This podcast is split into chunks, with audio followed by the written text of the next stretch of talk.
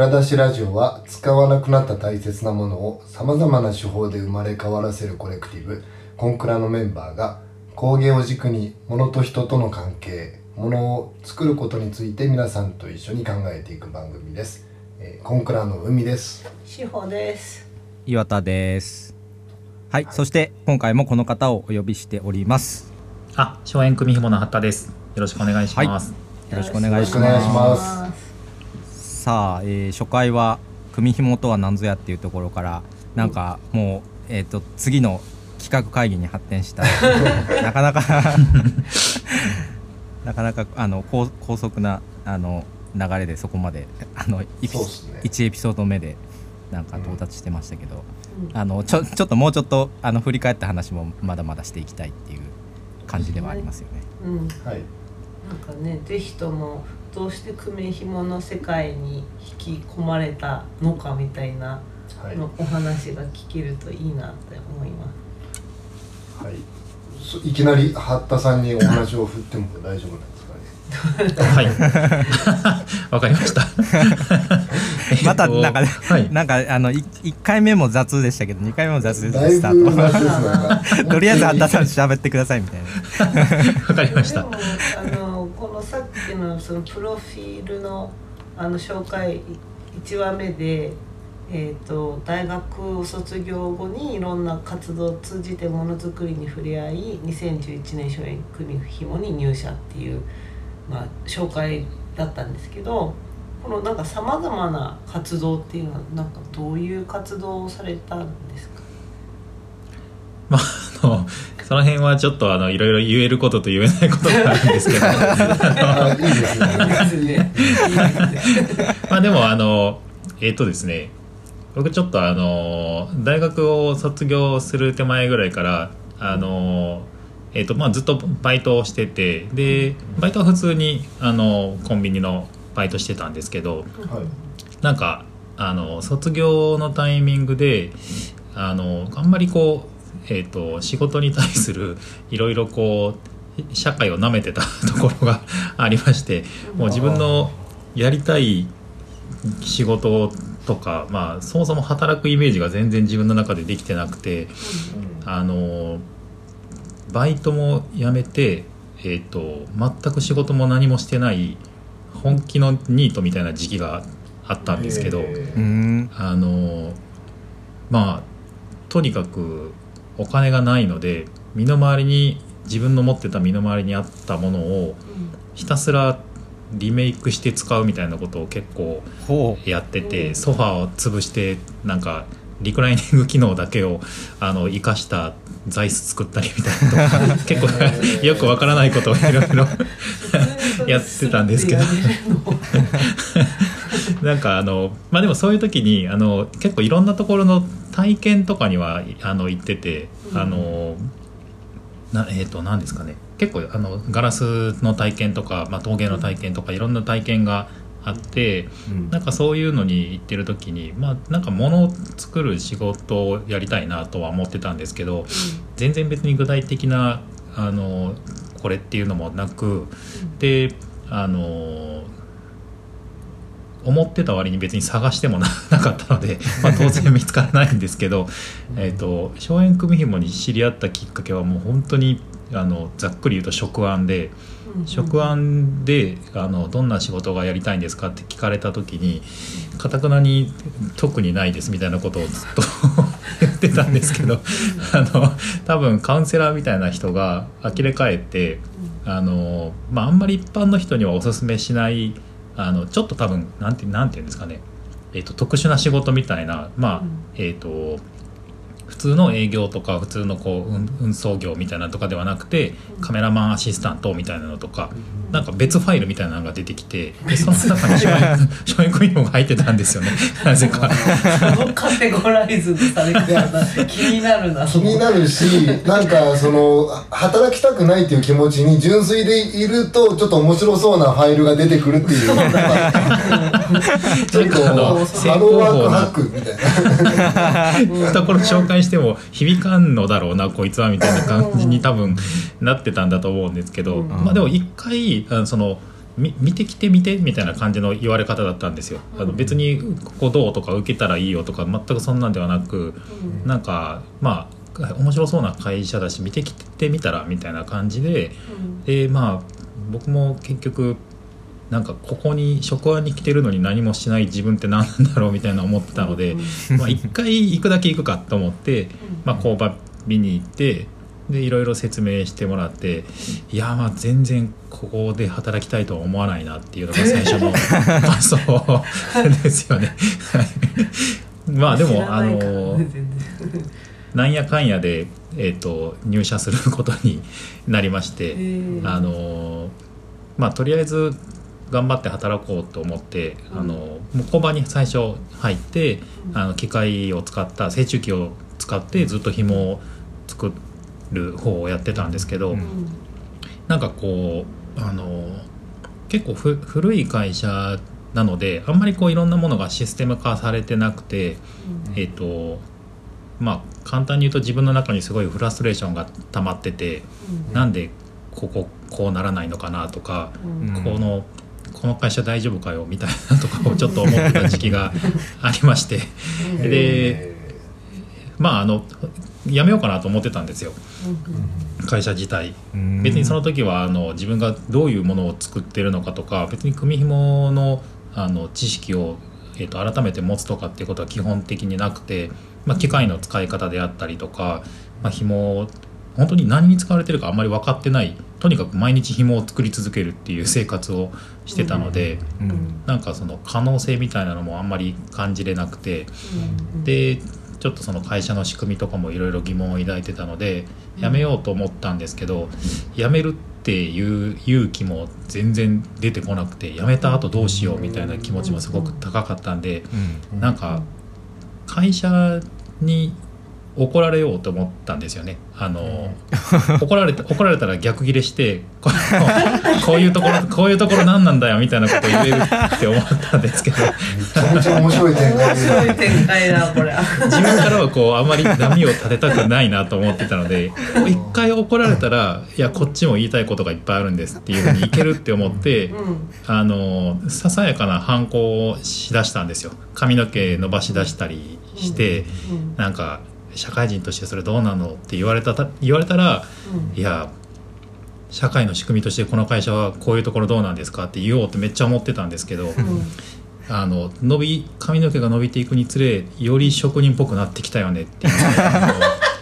あのいあの評価をいただきまして。ちょっと上がってくる。なかなか怒られない職場っていやーなんか板についてきたね難しいそれ本当に。そうなんですよ。あこれこれ OK なのかってそこでちょっとなって。いやでもちょっとまだその納得できないところがあったんで、うんあのまあまああの本当に失礼今から思うと失礼なんですけどあの夏場暑かったんで短パンで普通に仕事に行こうと思って、うん。で短パンで行って、まあ、短パンでそのすごい髪の毛ロン毛のやつが工場で働いてるっていうイメージがまあまあさすがになんか言うやろと思って、うん。あの行ったんですけど、うん。まああの短パンに気づいた当時の社長が「あ八田君短パンやん暑いもんな」って言われて。あこれもこれも OK かって思って。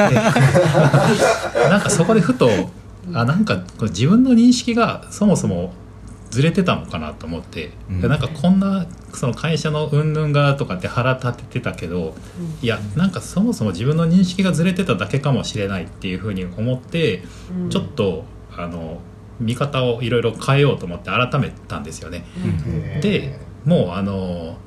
逆にそのなんか自分が不満に思ってたことを自分で解消しようと思ってうん。自分でちょっと仕事をあのこれとこれとこれの仕事は僕がやりますっていうふうに抱えたりとか、うん。まあ、そこからいろんななんかちょっと自分の気持ちが前向きになったんでうん。あの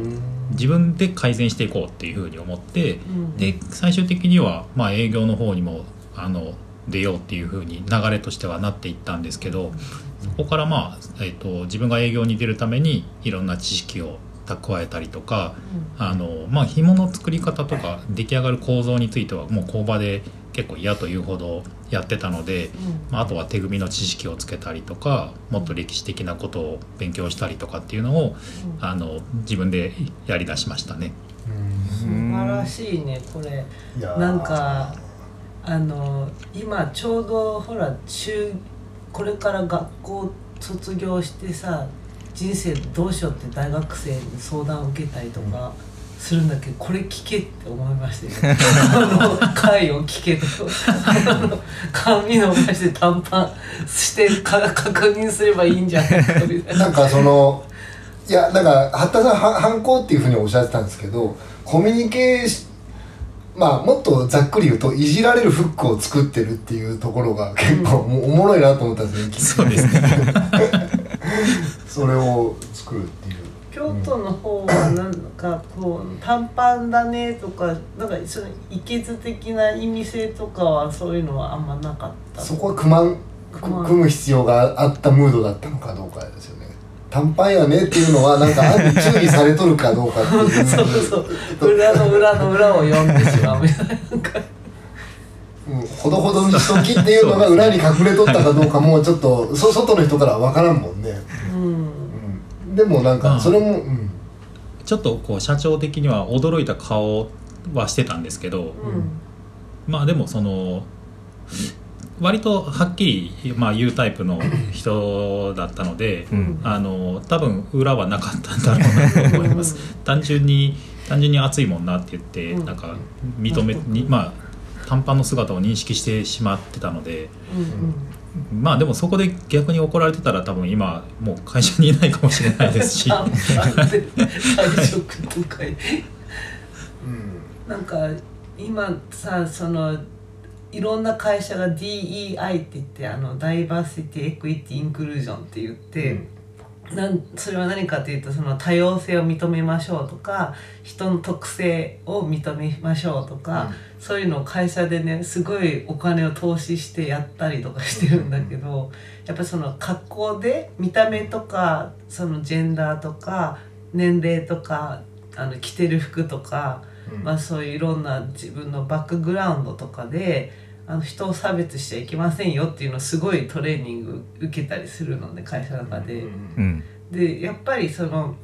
伝統工芸のところっていうのに入るのにやっぱりその格好はちゃんとしてなきゃいけないっていうのが逆に自分たちが思ってる、まあ、それをアンコンシャスバイアスっていうんだけど、ねバイアスってその考えの偏先入り先入うん観、うんアンコンシャスっていうのは、まあ、自覚がない先入観、で、うん。働いてる人自身がそもそもアンコンシャスバイアスを持ってそのかそんなもんなんか私みたいな髪の毛ピンク色とかで伝統工芸のところに働けないとかやっぱ思っちゃうところうん。は自分に問題がやっぱある。っっていうことにも気づかされる、うんそうそう、うん。うん。であとなんかちょっとその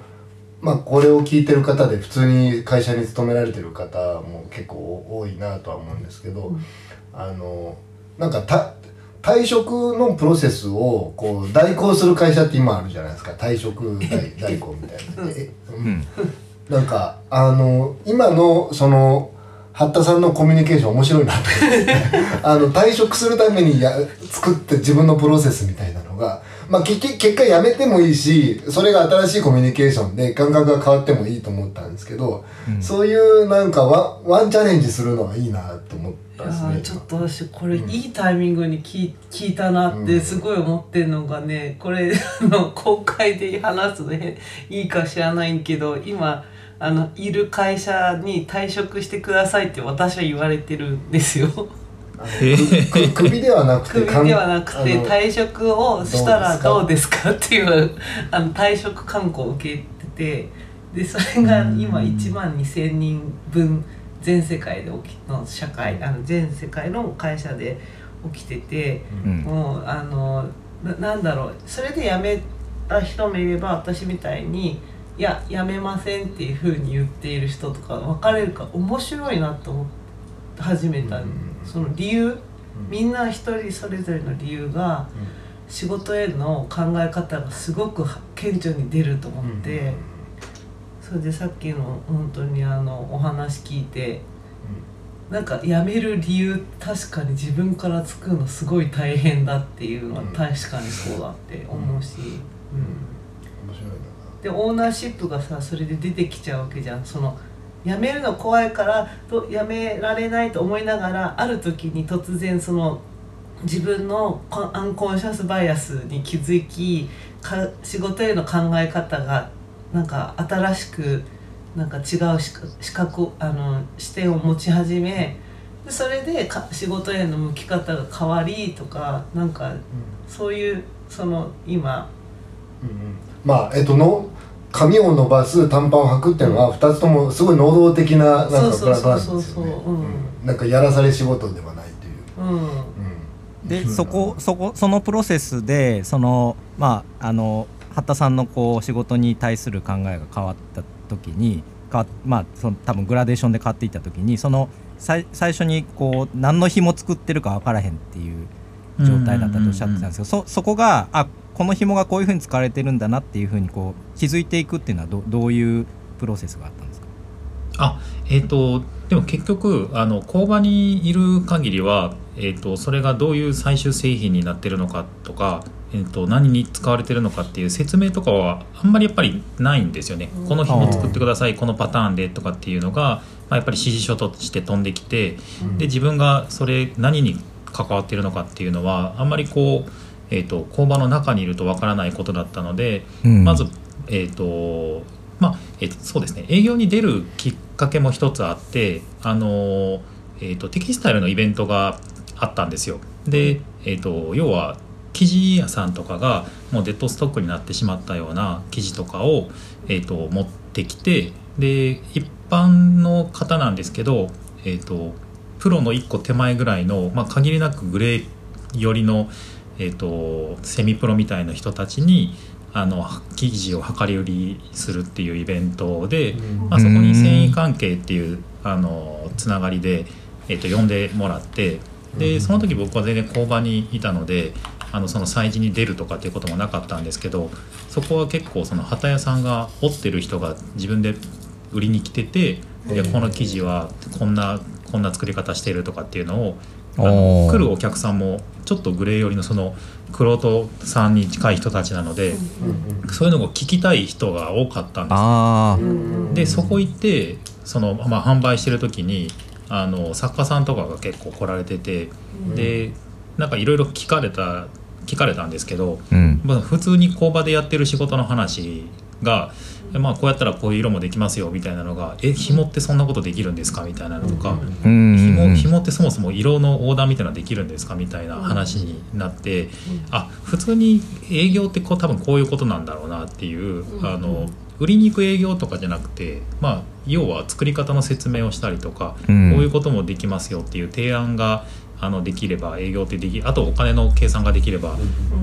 営業としては動けそうだなと思って。うん。で営業に行くようになって初めてその何結局何を作ってたのかとか、うん。何に使う紐を作ってほしいっていう外側が今度見えてきて、うん。そうするとあすごい組紐のこの需要というかあこういう人たちに必要とされてるんだなっていうのがむちゃくちゃ世界がバッて広がってうん。ジャンルもすごかったですし、まあ、あのうちの会社がたまたまいろんな仕事をやってたのであのいろんな人とこうつながれたのが良かったのかなと思うんですけどそれこそ、えっと、最初にちょっと説明プロフィール説明で言っていただいてたようにあの和装がもともと創業なんですけどジュエリーのあの会社さんと打ち合わせすることもあれば、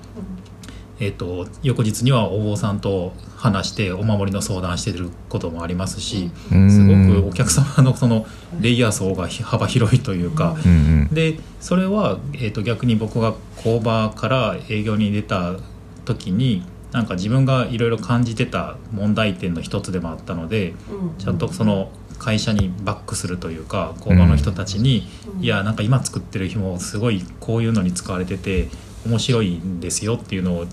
こう今度は、まあ、なんか伝えられる側に行けばいいなとはうん思ってましたね。うん。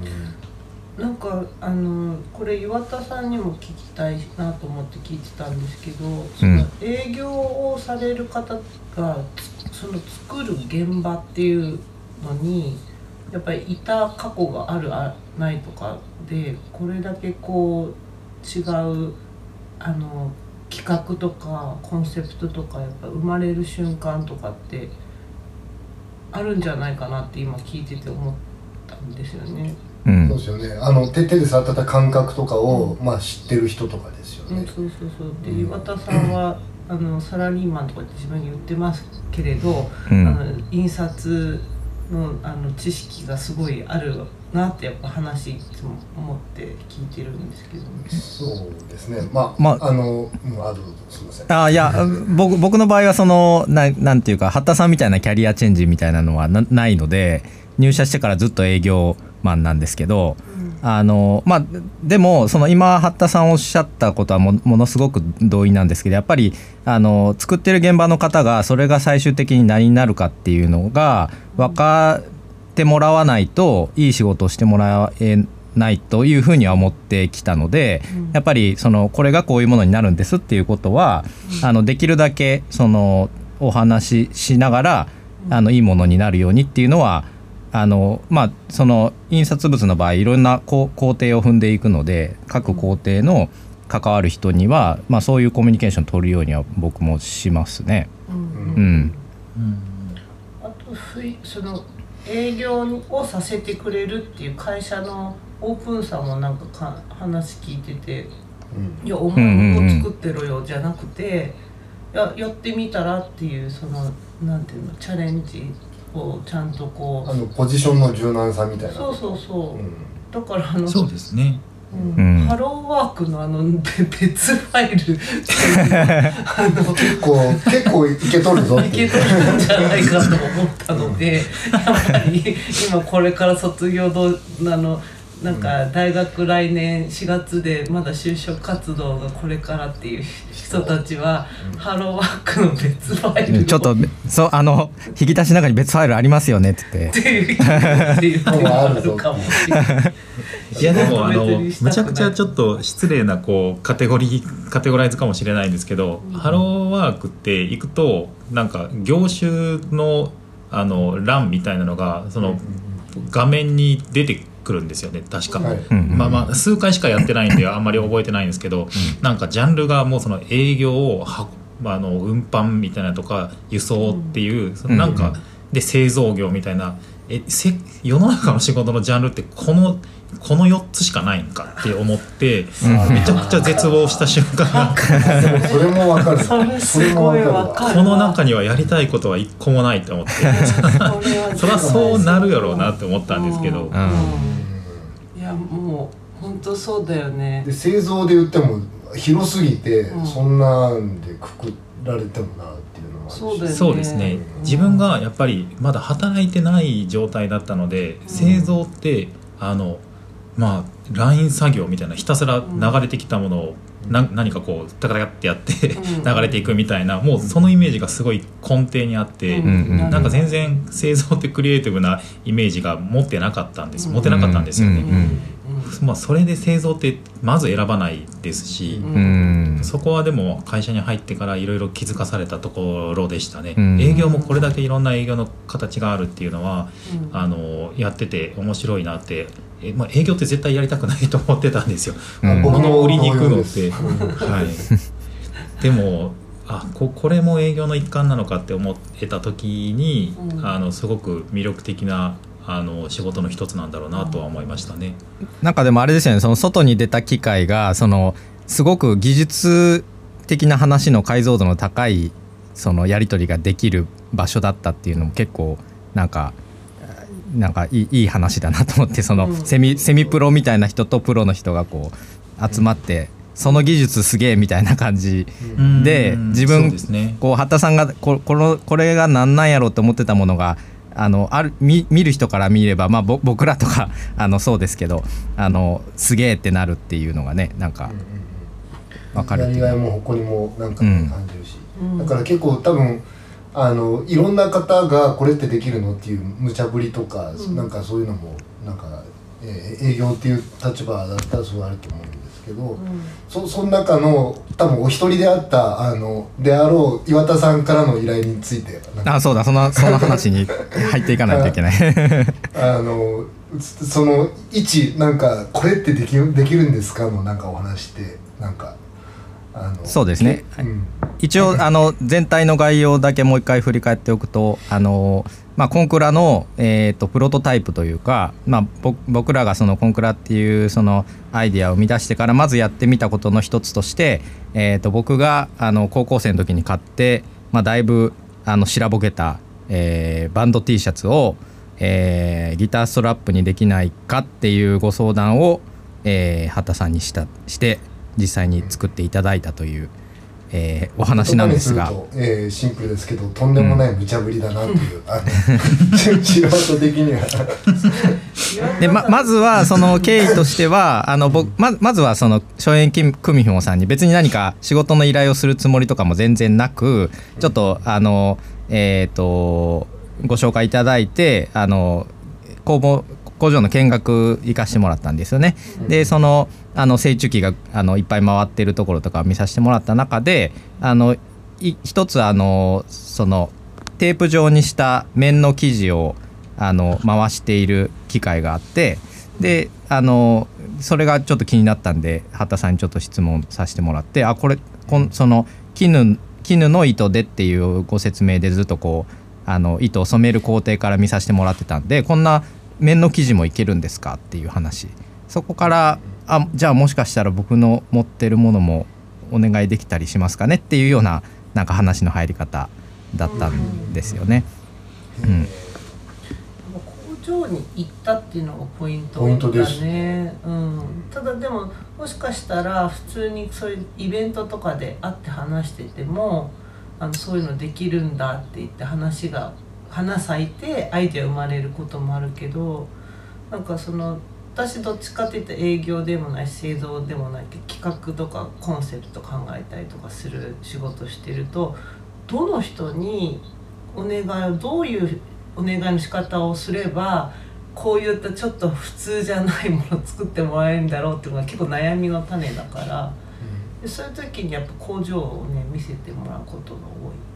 うんうん。でそうすると話しやすい、現場の,、あの工場長の方とかととか技術者とお話しさせてもらってこういうのできますかって言ったら、ああのおっしゃってるのもできるんですけどあっちの機械でやったらこういうのもできますよって話がなったりとかするから、うんあと前前回であの紐っていうものにもそのそもそも組紐以外にもあの織りでもこう網でもあるっていう話がある中で、なんか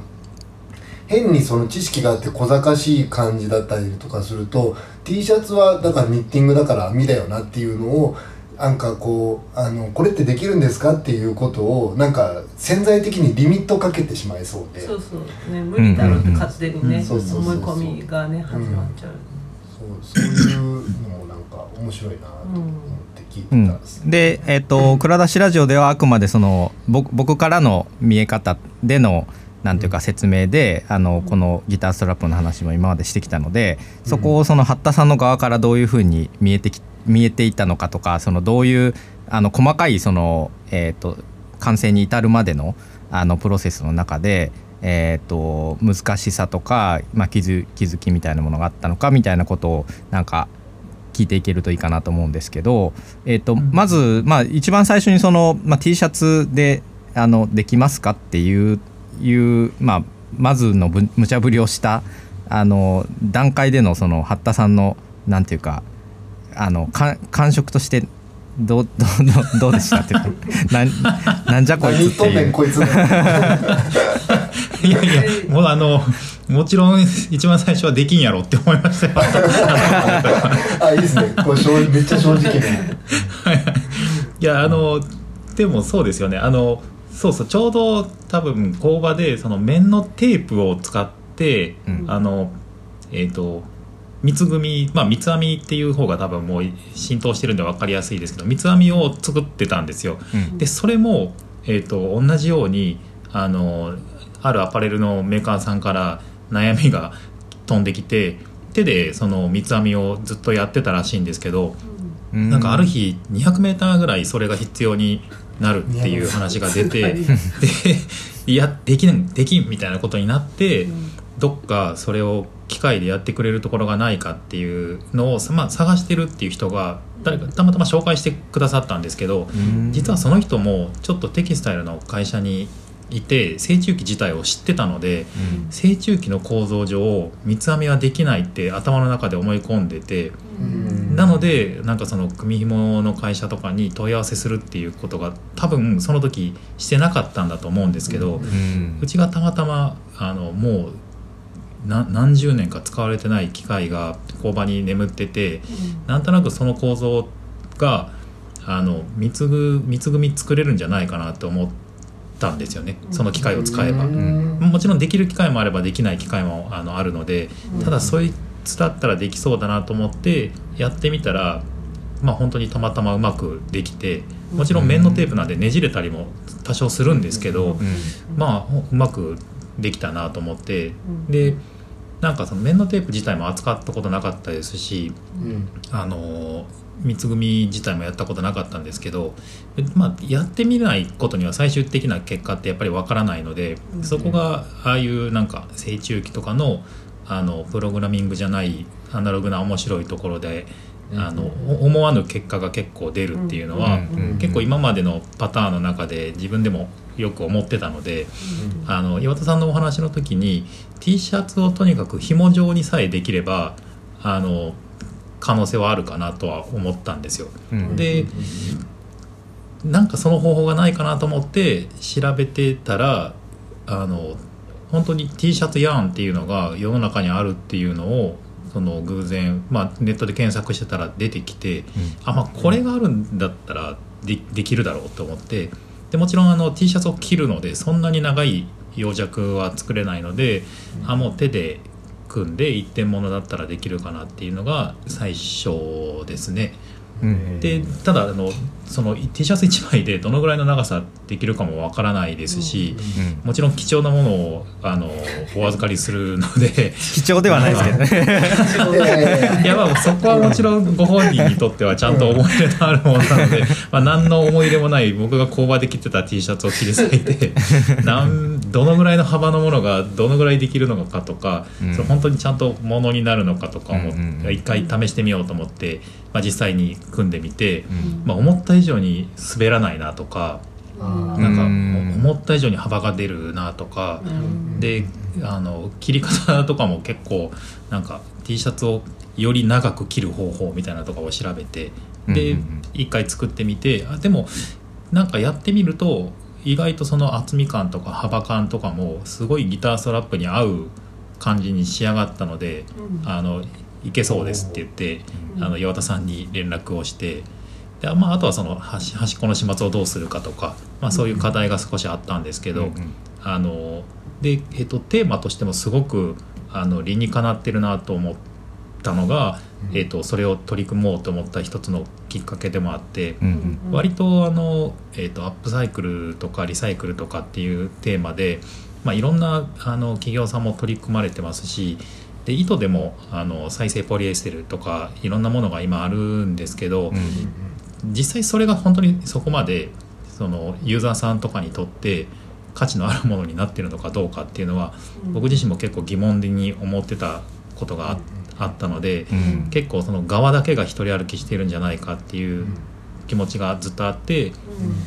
なんか今回はすごくそのバンドの T シャツが音楽をキーワードにさらにギターストラップに生まれ変わってでそれが本人にとってのちゃんと使えるものに生まれ変わるっていうのはうん。あの全部がちゃんとあの通ってるなってすごく思ったので、うんなんかそれがすごくあのやれてよかったなと思った一つのあの、まあ、ここれを作って出来上がった時に、あすごく良かったなと思った部分ですね。うん。ザフーちゃんとそのバンド T シャツだしそれを着てギターを練習してたしコンサートもやったりしててでまあさすがちょっと服服としてのその機能的に厳しくなってきてでも捨てられないしなみたいな愛着で、でもやっぱ新しく命を吹き返しまたそのギターをそれを使ってギターを練習楽しくできるとか、そういうねあの意味のアップサイクルにもなったもんね。あとは、うん。そうやっぱあれですよねその初演組紐さんに入る前の八田さんのえっと解体して別のものに作っソファーを ここで生きていた。そうそうそうですよそすのごい役に立ってる。そうこんなに作って意味あるんかを散々やってきた人の感覚ですよね、それだよね。それこれ結構大事な気がするんですよ。ごい大事な気がする。大事ですね。うん私だから美大生とかなんでこんなもん作ってとかやっぱ自分でアート作品を大学生の時作ってこんな誰にもなんかさなんか作ってって言われてないもん作ってゴミをたくさんこの世に作ってどうしようとか思ってたけど、そのなんかそういうのをやって自分で体験してるからあ面白いのできたなとかまあね。見せたくなってきたぞとか年間ね何何トンものね産業廃棄物をね業者に引き取ってもらってるうん。のを僕も間近で見てたので、うん。美術大学とかで、うん。まあまあまあ、うん、多少は意味あるのかなっていう感じですね。でも本当そういうのが作るっていうことの自分でこう体最初から最後まで作るってすごいやっぱ大事だなってうん。思った。ああとはやっぱその物の用途とか見え方が変わっていく瞬間をやっぱりリアルにやなんか八田さんがこううん見ててうん。であこれは意味あるないやこれは別になみたいなのがな多分予想ですけどある中でストラップになるのめっちゃいいじゃんっていう、うん。なんかあの今聞いてすごい伝わってきましたね。ね。うん、なんかあのテーマがちゃんとあったのが良かったなと思ってて、うん。あの例えばこれを単純なサービスとして T シャツいっぱい捨てられてもったいないのでじゃあそれをあのヤーン状にして、えー、とギターストラップにしてうちは販売してますっていうだけだと、うん。なんかそれでも、まあ、ギターストラップにもちろんなったけど使う人が本当にそれを求めて喜んでるのかとか、うん。T シャツの再利用っていう意味で本当に意味があるのかっていうのは結構やっぱり疑問が残るとは思うんですけど、うん。そこにその、えっと、ミュージシャンのバンドの T シャツっていうキーワードが入ったりとか、うん。本人がちゃんと音楽が好きでとか自分のためのものっていうキーワードがいろいろ入ってくることによって、いやほん本当のアップサイクルになったなっていうのを、うんうんあの実感しましたね。うんうんそうだよね。すごいちなみになんですけどやっぱあの T シャツってプリントされてる部分があってそこはすごい多分その成中期の中でも摩擦係数が変わりそうだなとか思ったりとかするんですけどそうですね、うんプリントされてるところはめちゃくちゃややこしかったです。あんまりね仕上がったところからはあのピート・タウンゼントのところこのここぐらいかなこの。ピート・タウンゼントの感が全くないところがアトランティックのの黄色いとこは結構あロゴのとこですよね。なんかあの T シャツヤーンの作り方って調べた時に、うん。T シャツってその綿,、えー、と綿で作ってあ綿の素材で作ってあってでえっ、とい一定方向の方に引っ張るとあの自動的に自分の力でくるんとこうあの丸く丸まってくれるんですよね。うん。ただそのプリントされてるところはもうそれが上に蓋されてるので引っ張っても丸くならないんですよね、プリンって。確かになんか逆どう逆隠すか。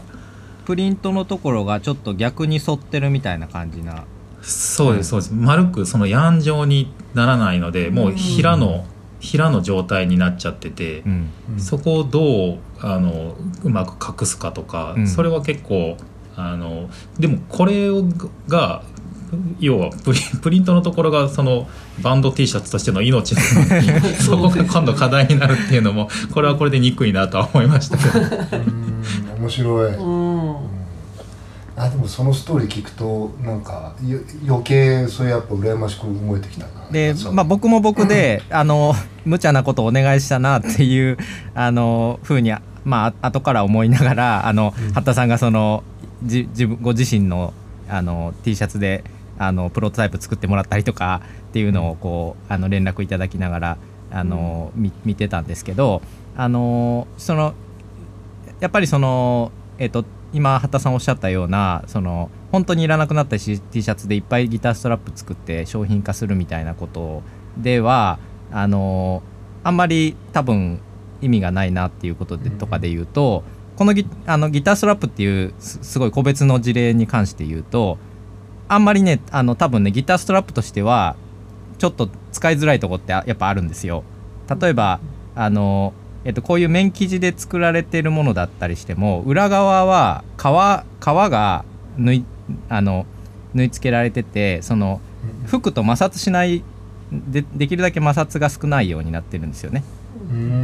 あのやっぱりギターこう弾きながら、うんうんあのちょっとずれたりっていうことがむしろずれたりした方がいいので、うん。あの裏側に皮張ってたりする。であとやっぱりアジャスターがついててそのユーザーのあのいいいい位置にギターがポジションが来るようにっていうのが、あの基本的なギトラスターストラップの機能として絶対にこう商品化するにあたって必要なことなんですけどこれはあくまで僕が使うもので僕のギターのポジションとかはもう一定なのでアジャスターもいらないし、うん。あの別に摩擦があっても構わないとか、あのまあ、そういうその最終的に使うあのなんていうかユーザーもただ一人のユーザーである僕があのこれでいいんだっていうことが、まあ、ああったからその,、まあ、その中であの一番いいやり方を、まあ、畑さんに考えていただけたっていうところがあるので多分、うん。そのこれが一個成功したからって汎用性のあるものではけ結構ないんですよねこれって。うん。うん。そうかそうか。でもめちゃめちゃあのコンコンクラ的にはなんかこういういい話こういう話ですね。なんかめっちゃいいいい話ですね。でもやっぱそのやり取りなんじゃない、こうつあそうオーダーをする時うんうんにやっぱ採寸をする時点でもうなんか、あとその滑らせたかったら皮張るといいですよっていうのだけだそういうオーダーの取り方すればいいからさ、う、ううん。んうん、またすごい商品企画の話みたいになってきちゃってる。ここに癖です。うん。職業そうあとあとこの、えっとストラップの端のし、まあ、仕上げをどうしますかみたいな話もうん。あのさっきにしてて。可愛いよね。ここもやっぱり普通のストラップだと革ここだけ革に、うん。あのなってるんですね。そのうん。丈夫にするためにとか、であのでもどうせならやっぱり全部組紐であのお願いしたいですねっていう中でえっ、とあ挙げていただいたあのはうん。畑さんにご提案いただいたやり方なんですけどここれこのまあこれあの、えー、とちなみにまた音声メディアであの伝わりにくいのであのコンクラのウェブサイトのウェブサイトリンリンクを、はいうんあの貼っておきますけどこのストラップの端の仕立て方みたいなのってなんかどどっかなんか着想があったんでしたっけ？なんこの。あえーとねでもそこはえっ、と僕個人ではなかなかえっ、とやっぱりその耐久性の問題とか、うん。いろいろあ、えー、と悩みのところもあってでまあどうしようかなと思ってたんですけどえっ、ともともとその省エン組紐自体がいろんな紐を使った商品加工みたいなのをやってる会社なので、うんうん。結構いろんなノウハウが、まあ、あってうん。で、えっと、もちろん僕一人ではなかなかその辺のアイデアがあのどういう課題の解決方法がいいですかねっていうのが出てこないのであの会社の中で相談したりとかあの実際そういう形でストラップをあのギターストラップじゃないですけどもうちょっとちっちゃいストラップを作ってたりするので、うんうん。まあ、そのやり方をやれば、まあえー、とつけるギターにつけることができるんじゃないかっていう、まあ、その商品をいろいろ作ってるのがもともと会社にあるベースの技術があるので、うん。まあ、それを応用したっていうような感じですね。なるほどなんかいろんな偶然が重なってちょっと聞けば聞くほどなんかななななんかあんまり僕プロセスを知らんかったんですけど、うん。なんか奇跡的ななんか一本なんか聞こえてきましたね。そうですね。うちに多分その加工する技術がなかったらあの紐だけとりあえず作って岩田さんにお戻しして、あとなんか頑張ってそのレザーを レザーで止める方法を模索してくれみたいな感じになってたと思うんですけど、うんうんそこは本当に紐を、えー、と売っていく上でもあの使い道の提案をちゃんとしないと、うん。やっぱり産業としては廃れていくと思うので、うん。そこはうちの会社がやっぱり得意にしているところで、うん。紐を作るだけじゃなくて作った上であの使い道の提案とか実際に自分たちの商品としてプロトタイプをいろいろ作ってうん。こういう使い方ができるっていう提案をしているのがあの、まあ、強みの一つなので、うん。まあ、それができる会社なのはすごく良かったなと思い思いましたね。うん。なんかそういう会社だと伝統工芸っていうさなんか意味性を広げられるじゃん、うんううん。ん、だからなんか伝統工芸ってずっと同じことをただずっと長くやってる伝統工芸ってまあそうかもしんないけど今後の伝統工芸のあり方ってさもっとこう横広がりというか縦でこうじゃなくていろんな産業とかいろんなコラボレーションとかさただのなんかあのブランドとのコラボとかそういうんじゃなくて。わかります、だからブランドとの付加価値のまあ言ったら操作でもないし技術をだけを付加価値にして変えるっていうことでもないしっていうことですよね、多分。ちょっと今志保さんからいいいいなんか球を投げてもらったのではい。ちょっとあの 3, 三つ目のエピソードでうんうん。あのそこのそこの話を、うん。深掘って聞いていきましょうっていうところで、はい。そうしましょう、時間もえ。気づいたら続けましたね。生い立ちからあの今回のもうこのから盛りだくさんのなんか2回目でした。さんねそのこの個人的な話聞いていいですかっていう時にあの蔵出しラジオの以前のあの野島さん会を聞いていただいてて 野島さんほどのエピソードないですよって聞いて全然全全然然パンパンチありましたよね。かなりパンチ効いてましたけど。ね。いや面白かった、はい。はい。では、えー、とまた来週も火曜日に配信いたしますのでまた、えー、とフォローしてお聞きください。はい、はい。えー、コンクラのコレクティブも、えー、と概要欄からチェックしてください。えー新しいハローワークの使い方へのコメントや あとは、はい。私も商品思いついたとかなんかいろんな言いたいことあったら「ハッシュタグ #CONCRA」あとフォームで、えー、どしどしください。はいではまた来週も、えー、と最後のエピソードになりますが八田さんよろしくお願いします。よろしくお願いしはいお願い。します。はい。ではありがとうございました。ありがとうございます。はい